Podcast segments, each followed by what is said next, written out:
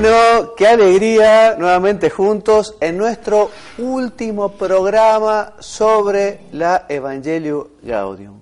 Que acá Aquí el Padre tengo- Quijano, ¿Qué tal, Juan? ¿Cómo estás? ¿Qué tal? ¿Cómo están todos ustedes? Hemos hecho un camino, un lindo itinerario en el cual fuimos pasando hoja por hoja todo el texto de la alegría del Evangelio, ¿no? Esta alegría que nos comparte el Papa Francisco de poder nosotros llegar a los demás con una misión evangelizadora que trasciende la vida de las personas y nos lleva y nos pone en camino al cielo, ¿no? decime, Bien con los pies puestos en la tierra. ¿cómo te animarías a resumir en una, dos o tres palabras lo que nos dice el Papa en este documento? A ver, La alegría del Evangelio. bien. Yo me animo a resumir, así a modo de concepto, hay que salir. Hay que salir, está bien. Y dicho más en criollo, tenemos que arremangarnos. Porque el Papa lo que nos dice es que tenemos que llevar justamente el Evangelio a todos, ¿no? Porque es un tesoro enorme que tenemos y tenemos que ocuparnos y salir a las periferias. Por eso te hemos ido preguntando, vos, ¿ya sabés cuáles son tus, tus periferias?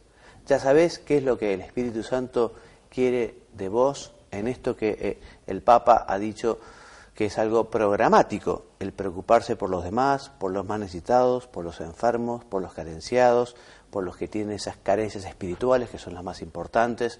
Así que, si no lo has pensado, hoy que vamos a terminar, hoy que vamos a dar también esa conclusión final, pedile al Espíritu Santo que te ilumine para ver por dónde te quiere llevar ahora siguiendo el mensaje del Papa Francisco. En los últimos puntos, el Papa nos va a proponer una motivación muy intensa, muy fuerte, que es la oración de intercesión. Y en esto así creo que ya vamos de lleno yo al, al Sí. número 281. Sí, porque el Papa dice que la oración de intercesión es importantísima, que no podemos buscar una oración de contemplación que sea tan contemplativa que se desvincule de los demás, ¿no? Sino que la oración de intercesión, Cote, ¿sabes que no hay mucha gente que sepa qué es la oración de intercesión? ¿Por qué no explicas qué es oración de intercesión? Bueno, cuando rezamos, la, la- la palabra que utilizamos es decir, bueno, oramos, ¿no? Porque desde nuestro interior el Espíritu nos mueve a hablar con Dios. Esta oración, muchas veces la más conocida, es cuando uno pide, de súplica. Otras veces estamos muy bien y realmente las cosas han ido bárbaras y estamos en una actitud de oración de agradecimiento, de gratitud. Pero esta que hoy nos presenta Juan y que el Papa nos está eh, sugiriendo es la de intercesión, cuando yo pido por otro. Por otro. Y el Papa trae varios textos de San Pablo que te voy a leer. Por ejemplo, Filipenses 1.4 dice, en todas mis oraciones siempre pido con alegría por todos vosotros. Luego el número siguiente dice que esta actitud se convierte también en agradecimiento por los demás. Y cita a San Pablo los Romanos. Ante todo doy gracias a mi Padre Dios por todos vosotros. O Corintios que dice, doy gracias a Dios sin cesar por todos vosotros. O Filipenses que dice, doy gracias a Dios, doy gracias a mi Dios todas las veces que me acuerdo de vosotros. Pero la que es, yo diría, la, la- la- la principal, el modelo de toda la acción de intercesión es la de Jesús. Exacto. Cuando dice, no rezo por mí, sino que rezo por ellos. En el capítulo 17 de Juan. Así que también es la oración sacerdotal, que es muy recomendable y además la rezamos mucho en, en el tiempo de la cuaresma. Pero eh, yo creo que habría que volver un poco también la mirada sobre este texto y verlo a Jesús rezando, como Él también se pone delante del Padre y pide por todos. Ya desde aquel momento pide por nosotros. Muy bien, y en el último número, antes de entrar al título final, el 283, el Papa nos recuerda que los grandes hombres y mujeres de Dios fueron siempre grandes intercesores, ¿no? Y que la oración de intercesión es como la levadura, ¿eh? porque efectivamente uno le pide a Dios y Dios es el que actúa. ¿Quién es una gran intercesora? De aquí vamos a hablar en minutitos más. La Santísima Virgen. Por ¿Viste, eso. viste que a veces los chicos no, animan- no se animan a pedirle al papá. ¿Qué hacen? Dicen, bueno, mami, anda a pedirle vos, ¿no? Exacto. Ese es cuando alguien intercede por nosotros. Y así entramos en el último título que justamente se tiene por nombre María, la Madre de la Evangelización. Y lo primero que nos dice el Papa es que con el Espíritu Santo está María, allí lo recibió junto con los apóstoles, junto con el pueblo, que ella se reunía, que ella reunía a los discípulos para invocarlo y así hizo posible la explosión misionera que se produjo en Pentecostés. Y el Papa dice una frase muy buena que es, sin ella no terminamos de comprender el espíritu de la nueva evangelización. A mí me vienen las imágenes de lo que es la, acá en la Argentina la peregrinación a Luján, donde más de un millón de, jóvenes caminan estos 70 kilómetros que separan San Cayetano de la Basílica de Luján. Y es María, ¿no?, la que ha convocado a este pueblo para que todos estos jóvenes año a año se reúnan, superando el millón de peregrinos que van rezando y haciendo sacrificios, porque es difícil, porque es una caminata ardua, y ahí entonces se ve pero me parece que para completar la idea de la peregrinación está este segundo concepto que vos recién nos traías, ¿no? María nos ha convocado que peregrinemos de un lugar al otro y ahora nos invita a que salgamos. Exacto. Y que vayamos a llevar esta buena noticia a los demás.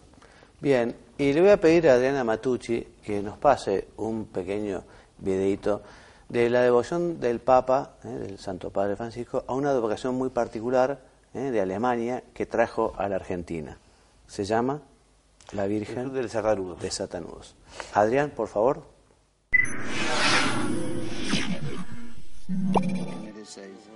El Papa Francisco tiene una devoción muy especial por la Virgen María. Sus casi seis meses de pontificado han dado prueba de ello. Por ejemplo, en Aparecida, durante la JMJ de Río.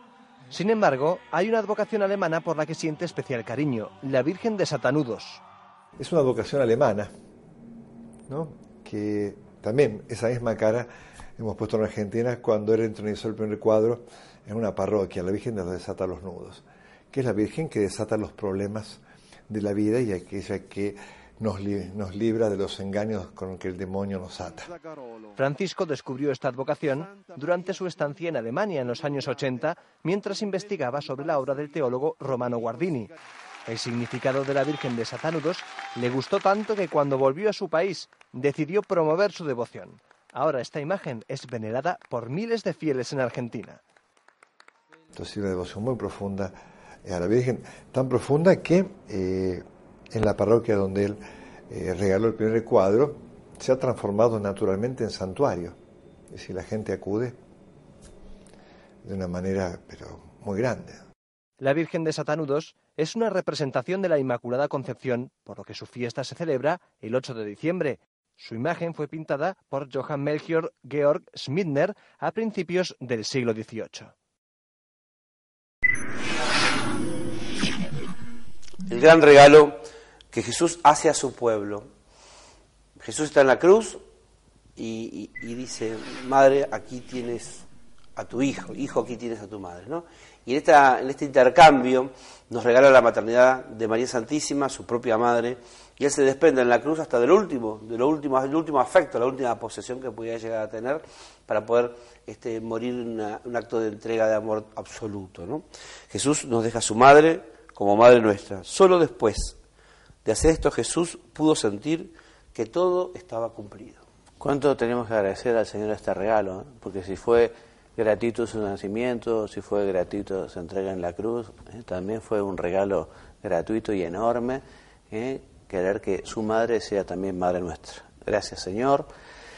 Y el Papa nos recuerda en el número 286 lo que le dijo la Santísima Virgen en América, muy poco después del descubrimiento de América, no habían pasado 50 años, a el indio Juan Diego, ¿eh? que estaba triste y preocupado porque su tío estaba enfermo, y la Virgen le dice, ¿de qué te preocupas? no se turbe no se, tu, corazón.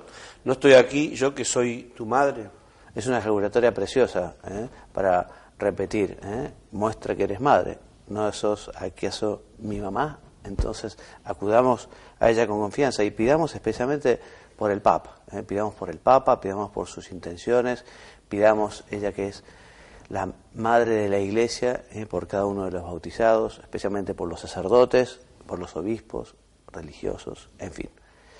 Nos dice el Papa en su título, la estrella de la nueva evangelización. Y en el número 287 nos recuerda que nosotros hoy fijamos en ella la mirada para que nos ayude a anunciar a todos el mensaje de la salvación. Sí, y también dice que la evangelización ha asumido como un rostro mariano, ¿no? un estilo mariano, donde la ternura, o sea, la, incorporación de la mujer en la evangelización ha volcado en la evangelización este, los dones mismos propios del estilo maternal de comunicar, ¿no? Y entonces el Papa lo rescata esto. Yo esto lo había observado también en la catequesis. Cuando la catequesis se vuelve catequesis familiar, ¿no? se ve como hay un montón de, de virtudes domésticas entre esas las que la madre aplica a sus hijos, que se fueron volcando a la catequesis. Dejó de ser algo escolarizado para ser algo tierno, donde te comunican un saber, una verdad y profunda. El Papa ahora dice, bueno, esto también es el estilo de la nueva evangelización. Porque con esa terminología suya tan propia dice, porque pocas cosas son tan revolucionarias como la ternura y el cariño. Y nos invita a participar de esta revolución de la ternura, esta revolución del cariño. Y dice que, bueno, a ella le pedimos como intercesora que ruegue por la evangelización para que vaya asumiendo estos dones ¿no? del cariño, la ternura, y pueda llegar de esta manera, de modo cordial, de un modo cariñoso, a quienes se reciban el mensaje y el anuncio salvador. Y termino con, el, el Papa termina con una oración larga a la Virgen, muy linda para meditar. Yo eh, tomo las últimas dos líneas, no sé si vos querés la, la entera, pero yo me quedo con la idea que el Papa pide a la Virgen, consíguenos ahora un nuevo ardor de resucitados para llevar a todos el Evangelio de la vida que vence la muerte y danos la santa audacia de buscar nuevos caminos para que llegue a todos el don de la belleza que no se apaga. Virgen y Madre María, tú que movida por el Espíritu acogiste al Verbo de la vida en la profundidad de tu humilde fe, totalmente entregada al Eterno, ayúdanos a decir nuestro sí ante la urgencia más imperiosa que nunca, de hacer nunca deje de hacer resonar la buena noticia de Jesús. Tú, llena de la presencia de Cristo, llevaste la alegría a Juan Bautista, haciéndolo exultar en el seno de su madre. Tú, estremecida de gozo, cantaste las maravillas del Señor. Tú, que estuviste plantada ante la cruz con una fe inquebrantable y recibiste el alegre consuelo de la resurrección. Recogiste a los discípulos en la espera del Espíritu para que naciera la iglesia evangelizadora. Consíguenos ahora un nuevo ardor de resucitados, para llevar a todos el Evangelio de la vida, que vence a la muerte. Danos la santa audacia de buscar nuevos caminos, para que llegue a todos el don de la belleza que no se apaga. Tú, Virgen de la escucha y la contemplación, Madre del amor, esposa de las bodas eternas, intercede por la Iglesia, de la cual eres el ícono purísimo, para que ella nunca se encierre ni se detenga en su pasión por instaurar el reino. Estrella de la nueva evangelización, ayúdanos a resplandecer en el testimonio de la comunión, del servicio, de la fe ardiente y generosa, de la justicia y el amor a los pobres, para que la alegría del Evangelio llegue hasta los confines de la tierra y ninguna periferia se prive de su luz. Madre del Evangelio viviente, manantial de alegría para los pequeños, ruega por nosotros. Amén. Aleluya. Qué lindo. Dado en Roma el 24 de noviembre del año 2013, en la clausura del año de la fe, solemnidad de Jesucristo, Rey del Universo. La verdad que terminamos este ciclo con mucha alegría porque eh, fue muy sencillo, ¿no? El texto del Papa nos dio para poder reflexionar muchas cosas. También me movilizó a mí para hacer muchas acciones, porque yo terminábamos los programas y me iba con ganas, con entusiasmo, a poder este, poner en marcha varias de las ideas que él nos transmite. En un lenguaje sencillo, cordial, eh, ágil, rápido, bueno, te va diciendo Francisco y nos va diciendo a todos los, católicos, como vos decías, en tres palabras, salgamos a evangelizar, ¿no? Y a modo de cierre de esta parte, porque después el padre José Luis nos contará por dónde seguirá nuestra navegación. ¿eh? El padre José Luis ¿eh? Cote va a ser el capitán de esta barca para iniciar un nuevo ritmo. Pero a modo de finalización de este tema, quiero que veamos unas imágenes de cómo el cardenal Bergoglio recibió a Nuestra Señora de Caacupé en la Catedral de Buenos Aires. Unas imágenes y unas palabras preciosas que darán cierre entonces al Evangelii Gaudium, a este texto o estos programas sobre la alegría del Evangelio. Muchas gracias y hasta dentro de un ratito. Es curioso. Esto no está en el Evangelio, pero está en la historia. Ella es paraguaya, de Cacupé y no hay paraguayo que no la quiera. Y ustedes saben que en toda América la mujer paraguaya es la mujer más gloriosa. Y no porque haya estudiado más que otras o porque esa mujer, la mujer del Paraguay, ustedes, las mujeres paraguayas que están acá, supo asumir un país derrotado por la injusticia y los intereses internacionales. Y ante esa derrota llevó adelante la patria, la lengua y la fe. Y la Virgen, al tomar la ciudadanía paraguaya bajo el nombre de los milagros de Cacupé, nos dice que también está dispuesta a ayudarnos a llevar adelante la patria, la lengua, o sea, la cultura y la fe. Es la madre de la fe. Bueno, fue muy lindo verlo al cardenal Bergoglio recibiendo en la Catedral de Buenos Aires a la Virgen de Cacupé. Yo tengo un particular cariño por la Virgen de Cacupé y por, los paraguayos, porque viví cinco años en Asunción y la verdad que el pueblo paraguayo y la mujer paraguaya, como el Papa decía, realmente es para hacerle un monumento a su generosidad, a su abnegación. Así que aprovechamos también, finalizando este ciclo de navegación por la Evangelii Gaudium, para pedirle a nuestra Madre por todo el pueblo argentino, por nuestros hermanos paraguayos, por toda Latinoamérica, por toda Latinoamérica y por todo el mundo. Y como les decía, ahora vamos a comenzar a navegar nuevas aguas. Nuevas aguas, tenemos un nuevo capitán que nos va a llevar por un interesantísimo tema que son las redes sociales y concretamente la Real. Cote, ¿qué es la Real? Bueno, culminamos ya todo entonces una reflexión sobre lo que el Papa nos proponía sobre la alegría de comunicar el Evangelio. Entonces ahora una herramienta para poder comunicar con la alegría del Evangelio, que son las redes sociales, y no solamente las redes sociales, sino una red de informática que tiene la Iglesia Católica en América Latina. Y eso es la RIAL. Me preguntas, ¿qué es la RIAL? Es una red una red. de información. ¿Viste como los pescadores que lanzaban la red y sacaban 153 pescados? Sí, señor. O los, pescadores que estaban a la, orilla del lago y pasaba Jesús y le dijo, vení, seguime, o te voy a cambiar el nombre porque ahora vas a hacer una piedra donde voy a fundamentar esta construcción que es la iglesia. Bueno, esta red es una red que se va a extender, vamos a ir viendo, yo se las voy mostrando, y vamos a poner imágenes y videos para que ustedes vayan viendo cómo te podés ser parte de la red. Y cómo la red, en definitiva, yo le voy a poner otro nombre, es, la red es comunión. Comunión. ¿Por qué? Porque la red es atarse, anudarse, eh, incorporarse, integrarse como en un proyecto común, donde todos vamos haciendo una evangelización como que es de, barrido, digamos. ¿no? ¿Y cómo conociste vos la red? ¿Cómo te vinculaste vos a esta red? Bueno, nosotros aquí en Argentina teníamos una propuesta que era de formar catequistas a través de Internet.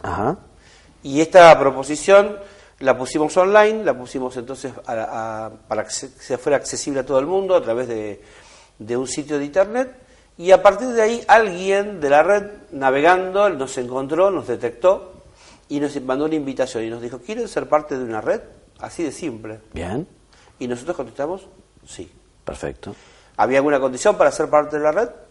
No, solamente establecer con ellos algún tipo de nexo en el cual, bueno, fue ni siquiera te voy a decir que hubo un protocolo demasiado extenso, solamente, bueno, identificarnos que el mensaje que transmitíamos era un mensaje verdaderamente evangelizador y que nuestro origen, nuestra pertenencia fundamental era la Iglesia Católica. Con eso, bueno, garantizados esos dos elementos, qué decís y de dónde venís, bueno, ahí entonces ya nos hicimos parte de la red de la informática. Pero hoy vos no solo sos un miembro, sino un referente, porque yo me acuerdo que el año pasado hubo un encuentro online, un congreso, y vos fuiste el moderador ¿no? de esto. O sea que ya hoy estás en la red y estás de alguna manera participando en la organización y en el gobierno de esta red, ¿no? La red, como toda red, empezó tímidamente atando nudos, saludándose unos con otros. Sí. Y estos vínculos de comunicación, porque qué malo estar solo, ¿no? Claro. Estos vínculos que a través de, de anudarse este, fueron constituyendo esa red, bueno, hizo que la red en un momento empezara a ser este, necesario algún tipo de organización. Claro. Porque la red eh, empezó a crecer, empezó a, a incorporar más y más y más personas, y entonces eh, dijimos, bueno, vamos a reunirnos algunos y vamos a tratar de darle algún cauce. La red tiene cuatro ideas fundamentales, a través de las cuales yo diría que es como el, el- el estatuto, ¿no? Sí. ¿Viste? Cuando vos decís, bueno, ¿en qué se basa? Exacto. Son principios. El primer principio que tiene la red es llegar hasta los últimos. Bien. O sea, no es una red para Seguimos perfectamente en línea con el Evangelii Gaudium del Papa Francisco. Exactamente. Si tiene una pequeña organización, la red no es para que quede en un grupo de amigos, sino que justamente es para que este pequeño comité impulse a que siempre la red siga creciendo y llegue a todos. Con una clara vocación de servicio de ayudar a los demás. La red presta un servicio fundamental que es no solamente darte sentido de pertenencia y difundir tu propio servicio evangelizador a muchos, sino que además estimula la misma red otros servicios para bien. todos los asociados. Entonces repitamos, primer principio, Es llegar hasta los últimos. perfecto. Segundo, Segundo principio es la mesa común. Y yo lo digo de esta manera, todos ponemos en la medida de nuestras posibilidades y sacamos en la medida de nuestras necesidades. bien, Y da. bien. Y vos lo que ponés es el ISCA, o sea, la Claro. gente, ustedes saben, el padre José Luis es el rector del Instituto Superior de Catequesis de Argentina, eh, un proyecto hecho realidad valiosísimo, valiosísimo, porque es llevar justamente la catequesis a Internet, una catequesis que ya no es 1.0, sino que es 2.0, participativo, con cursos para enriquecer a los catequistas. Bueno, por lo que yo entendí, vos te vinculaste a esta red con esta propuesta del, del ISCA en primer lugar, que aprovechamos para decirles, vale la pena, búsquenlo en el buscador de internet, el ISCA, donde se van a encontrar con un montón de programas, un montón de proyectos, un montón de cursos para mejorar, eh, para mejorar como catequista, ¿no? Sí, y bueno, y entonces este, este segundo concepto que estamos tratando de presentarles a se llama mesa común. Una mesa común, la idea es bastante sencilla, ¿no? Es bien Sí. gráfica, es una imagen donde dicen todos vamos a esa mesa en la cual podemos poner en común todo lo que somos y lo que traemos. La red de informática en América Latina no te, no te obliga a que vos cambies tu identidad, al Claro, contrario. claro, claro. Te, te- te proporciona esta posibilidad de que vos, siendo quien sos y haciendo lo que haces, lo pongas en común con los demás. ¿Y cuántos proyectos hay más o menos hoy en la red? ¿Cuántas? Pues son instituciones, son personas, son sitios, son proyectos. Hoy por hoy, más o menos. No ¿tenés tengo, no tengo un número, pero Ajá. en principio te digo, están todas las conferencias episcopales de Ah. toda América Latina, lo cual este, son todos los países de América Latina, desde México En hasta Argentina, que están en red. De tal manera que la oficina de comunicación de cada episcopado Sí. tiene eh, conexión con la otra. Claro. Esa es una red muy, muy, muy Sí. fuerte de comunicación, donde todas las oficinas de prensa de las, de las diócesis, las radios de las diócesis, Mm. en algunos lados, sobre todo en Brasil, la televisión, que ellos tienen varios canales de televisión. Bueno, todo esto está este, Y hay muy, otros- muy enredado, digamos. Sí, Y hay sentido. otros institutos de catequesis también, Y como el tuyo. o sea, vos preguntabas quiénes son los que conformamos la red. Bueno, una son las oficinas de comunicación de los episcopados. Perfecto. Ese es bien, bien fácil de identificar. Perfecto. Segundo, tenemos otros proyectos. Se llaman otros proyectos porque son cada uno distinto. Hay unos que son más de investigación Bien. y junta de las universidades, eh, lugares donde se hace investigación, sobre todo en informática y en comunicación, de tal manera que a través de la red vamos distribuyendo el producto de esas investigaciones. Qué bueno. Otros, otros proyectos son eminentemente formativos, a través de los cuales, bueno, de cursos virtuales y de e-learning y de salas de aprendizaje, se va logrando que muchos participantes de la red y otros puedan acceder al servicio de la formación online. Otros, pro- otros proyectos que componen eh, la red, es, hay uno que se llama Episcoponet, Sí. que hace que todos los obispos se puedan comunicar entre ellos. Eso es muy bueno porque es una sala donde pueden llegar a participar hasta Bueno. 500 personas a la vez. Es algo gratis, o sea, es- tiene un costo ínfimo. Qué bueno. Vos a través de, así como te comunicás por eh, Skype o algún tipo de proyecto de, de- de herramienta gratuita, bueno, esta es una un poquito más desarrollada, la desarrolló la misma iglesia y está puesta al servicio de que cada obispo pueda comunicarse con otros. Entonces, este segundo principio es una mesa común, una mesa común en la que hay muchos proyectos de distintos países, tenemos las conferencias episcopales, las oficinas de prensa, institutos de catequesis, también puede haber sitios, también Sí. puede haber eh, consagrados, laicos, o sea, toda aquella persona que est- quiere estar en red con proyectos de Internet puede, si es católico, y evidentemente está dentro del marco del catecismo de la Iglesia Y Católica, comulga ¿no? con estos cuatro principios que estamos enunciando ahora. vimos dos. ¿Y el dos. El primero era llegar hasta los últimos. Segundo, la mesa común. El tercero se llama la ecuación necesidad-servicio. Ajá. ¿Qué quiere decir?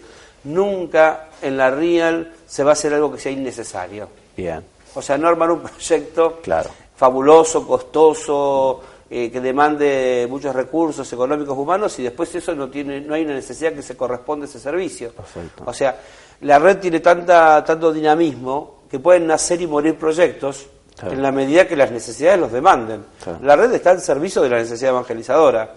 Entonces no aloja dentro, no es como una organización que aloje dentro un montón de oficinas que uno no sabe para qué están Claro. o que no sirven para nada. Al contrario, esto, en, eh, muy a la luz de lo que dice Aparecida, lo de la reconversión permanente, la conversión pastoral, y también en el punto 345, cuando habla sobre lo que son las, este, las estructuras caducas. Bueno. Y el último principio es el traje a medida, que está bastante de la mano con la necesidad de servicio. ¿no? Ajá. O sea, traje a medida significa que la real se va componiendo a la medida de, eh, por ejemplo, los sectores más pobres no tienen tantas posibilidades eh, tecnológicas. Sí. Entonces se arma a la medida de ellos un modo de comunicarse, Bien. será por correo electrónico exacto. o a través de otro medio, ¿no? Teléfono. O por teléfono, claro. Entonces, este principio, el traje a medida, quiere decir que no es que hay ricos y pobres, o, sino que todos van a estar dentro de la real con un traje que le va a quedar este, a medida. Cote, nos están diciendo que se nos está acabando el tiempo, pero bueno, pienso que hace una muy buena manera de introducirnos a la Real, que no sabemos bien cuántos programas nos va a llevar, pero de lo que se trata es de profundizar en esta institución que es para un gran bien de la Iglesia y del apostolado. Sí, y yo quisiera que Adrián, que es el director, nos presentara también un pequeño videito que dura 59 segundos, que es muy bueno porque nos va a dejar en un pantallazo de dos o tres ideas fundamentales.